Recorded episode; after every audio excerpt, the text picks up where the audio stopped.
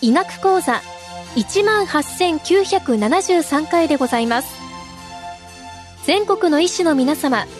毎週火曜日のこの時間は、日本医師会の企画で医学講座をお送りしています。今日は、超音波で発見できる胎児の病気について、慶應義塾大学産婦人科教授、田中守さんにお話しいただきます。この放送は、マイクロソフト Teams を使用して収録しています。胎児超音波とは、お母さんの体内にいる胎児の大きさ、臓器の形、血液の流れなどを観察して、胎児の状態及び形態学的異常を診断する方法です。参加領域においては、胎児を安全に観察することができる唯一で簡便な方法として、クリニックから病院まで広く用いられています。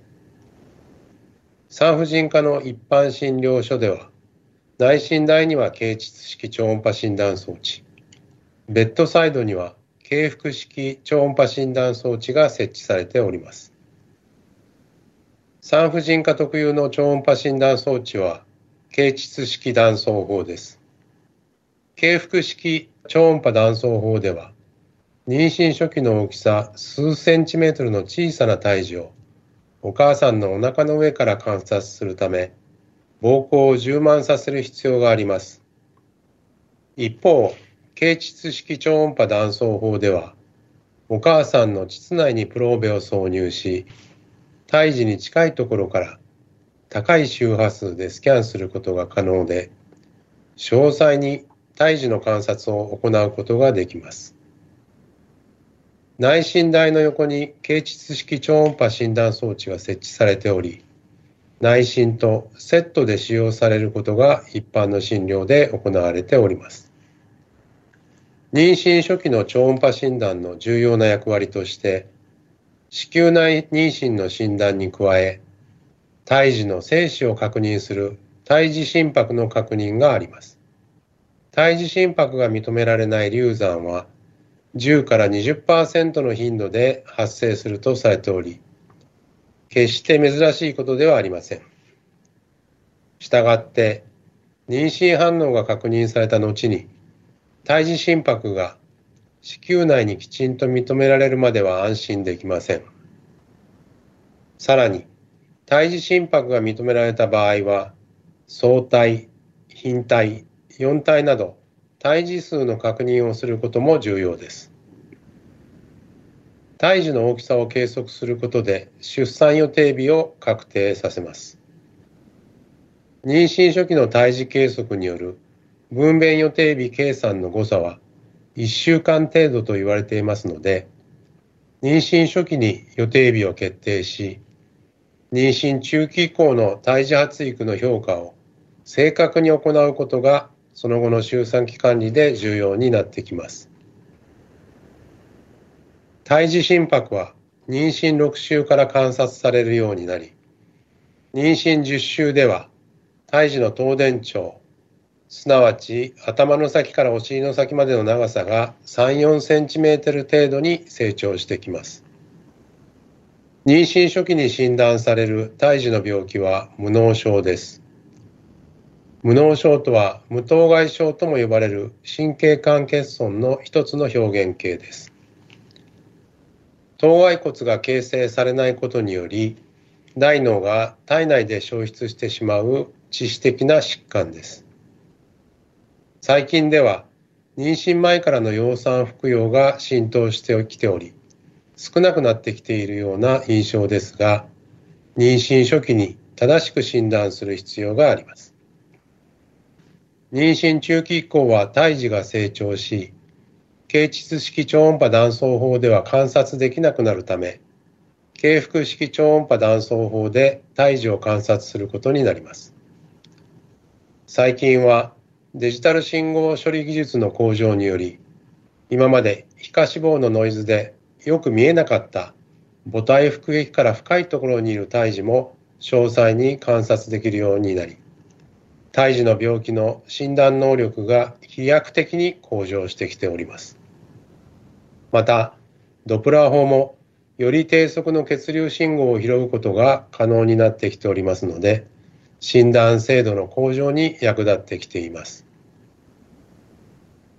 超音波診断装置で発見できる胎児の病気の代表が胎児の発育異常です。胎児発育は胎児の頭の大王径腹囲大腿骨頂の3箇所を計測することで推定体重として計算されます胎児発育が順調かどうかはこの推定体重と妊娠週数に伴う基準値との違いで評価いたします。評価の際に重要になってくるのは、妊娠初期に確認した胎児の大きさで決めた出産予定日となっております。正確な妊娠週数を把握することが胎児発育評価の第一歩となっております。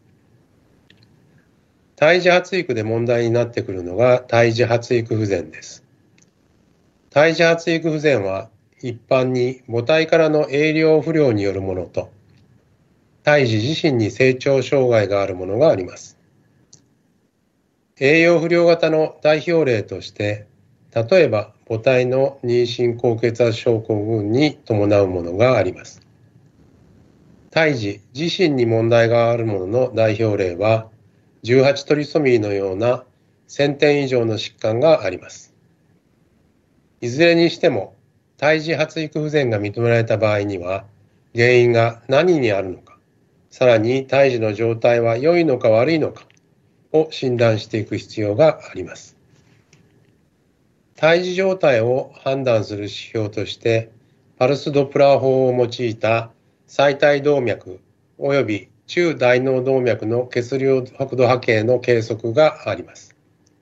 母体からの栄養と酸素供給が十分でない場合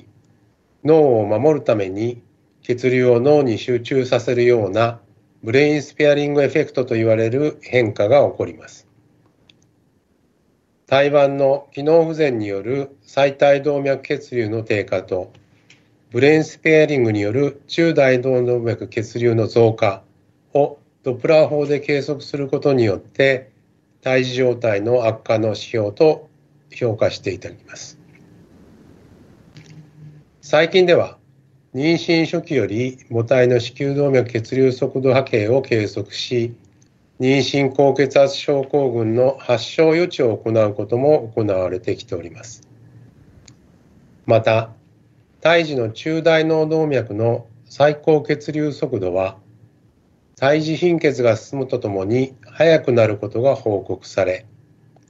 今まではブラックボックスであった胎児ヘモグロビンが非侵襲的に推定できるようになってまいりました。例えば RH 不適合妊娠における胎児貧血やパルボウイルスの胎児感染に伴う胎児貧血の有無について超音波ドップラー法で中大脳動脈の最高血流速度を計測することでスクリーニングすることが可能になってきています。哺乳類である人は生まれた瞬間に胎盤から切り離され自分の力で呼吸を開始して酸素を取り込む必要があります。出生前の胎盤に全てを依存している胎児の特徴として静脈管卵円孔動脈管などの胎児循環があります。胎盤から流れてきた酸素及び栄養豊富な最体静脈血が細輪、静脈管を通過して下大静脈に入ります。さらに右心房から卵円孔を経由して左心房に入り、左心室から胎児頭部へ流れていきます。脳で酸素及び栄養が消費された後上大静脈から右心房右心室に入り肺動脈から動脈管を通じて下大動脈、最大動脈に入って胎盤へ向かう循環となります。この胎児循環から新生児循環に移行することで状態が急激に悪化する心臓疾患を胎児診断してあげることが必要となっております。出生後に体循環が維持できない左心低形成症候群、大動脈縮索症や大動脈離断症があります。左心低形成症候群は胎児心臓子空断面像にて左室が小さいことより診断されます。また大動脈縮索離断症も左心室が右心室に比べて小さいことが多くそのような場合は大動脈弁や大動脈球の詳細な観察が必要となります。一方、出生後に肺循環が確立できない疾患も出生前診断をしっかり行うことが必要です。例えば、肺動脈狭窄、エプスタイン奇形のような三尖弁閉鎖不全症、ファロー視聴症などが挙げられます。肺動脈弁閉鎖は心室中核欠損の有無に、また他の合併奇形などにより予後が異なってまいりますが、丁寧に子空断面図を観察することにより、スクリーニングすることで診断されます。また、大血管転移症や総肺静脈管流異常のような疾患も、出生後に肺循環が開始されると同時にチアノーゼや心不全となってしまう病気です。このような心疾患を持っている胎児に対して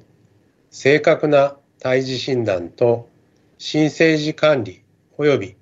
心臓手術が可能な施設での分娩が望まれます。心臓の位置異常で見つかる病気は心臓の異常ばかりではありません。肺に主流が形成される先天性脳胞性肺気系肺分核症などの病気や胸腔内に腸管が脱出してくる。先天性横隔膜ヘルニア。のような病気では。心臓の右方変異や左方変異によって発見されることがあります。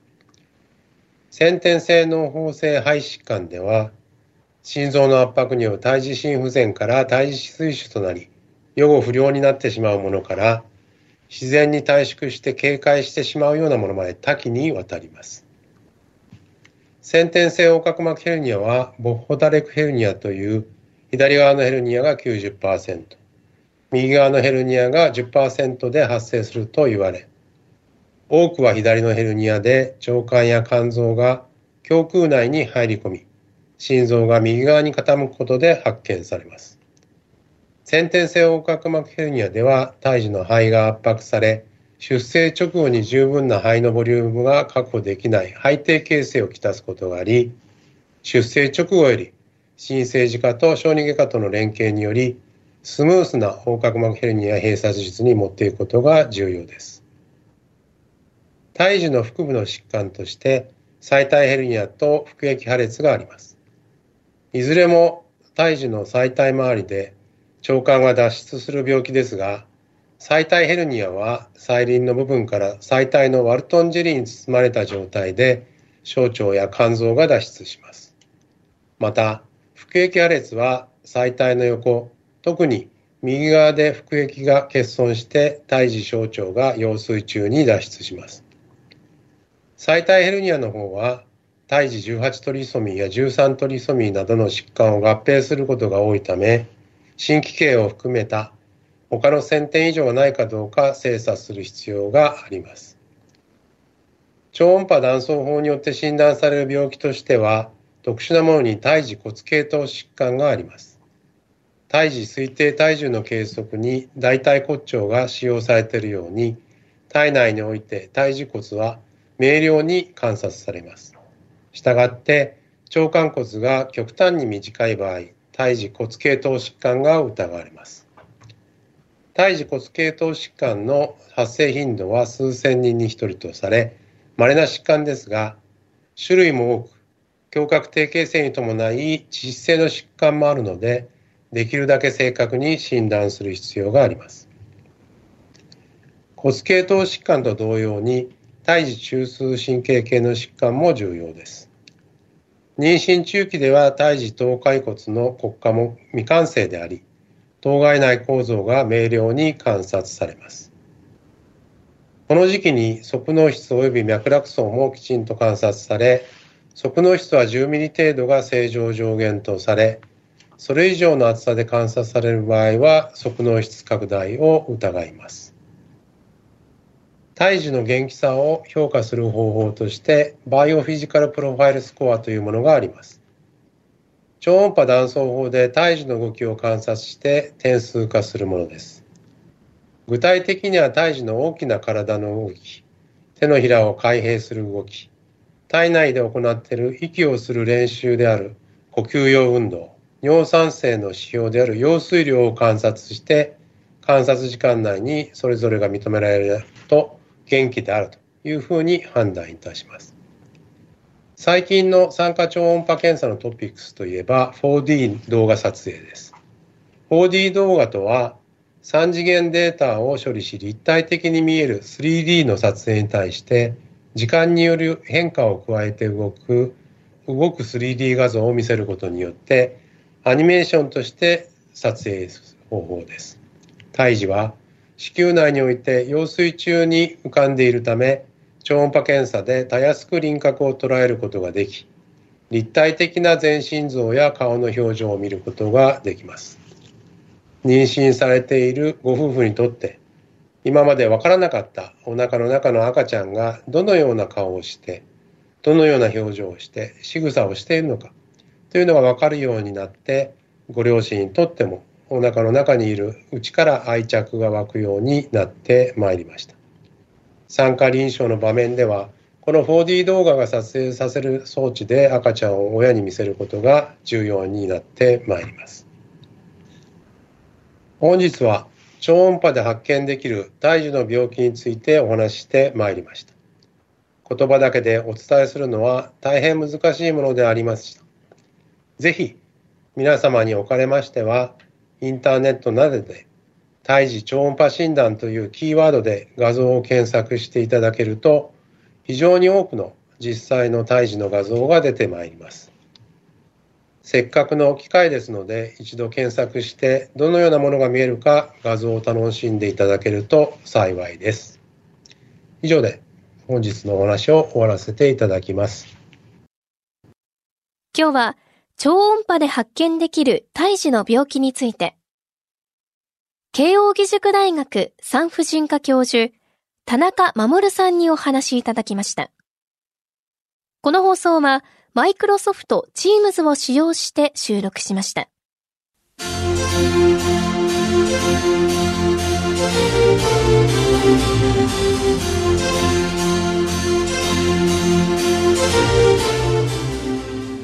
それではこれで日本医師会の企画でお送りいたしました医学講座も終わります。